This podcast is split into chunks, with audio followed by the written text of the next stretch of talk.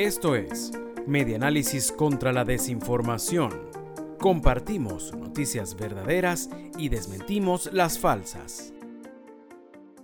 Programa Viveros Escolares llega a más instituciones educativas del municipio Maneiro.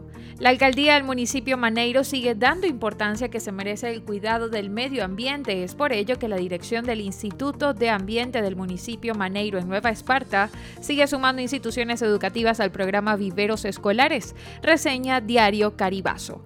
Durante esta jornada, la unidad educativa El Ángel y además la unidad educativa Bernardo Acosta participaron en siembra de Guayacán, en la cual los alumnos tienen el compromiso y meta de cuidar hasta su crecimiento a 200 plantas de Guayacán.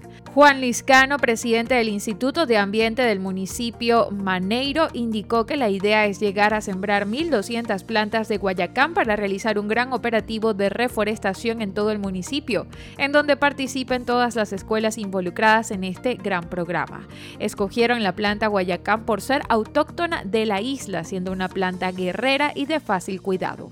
Asimismo, Liscano señaló que dentro de este programa está previsto que se sumen la unidad educativa Mariano Picón Sala y la unidad educativa Víctor Cedeño para la siembra de la planta Guaycum officinale, mejor conocida como Guayacán. Esto fue Medianálisis contra la Desinformación. Síguenos en nuestras redes sociales, en Twitter e Instagram somos arroba medianálisis e ingresa a nuestra página web www.medianálisis.org.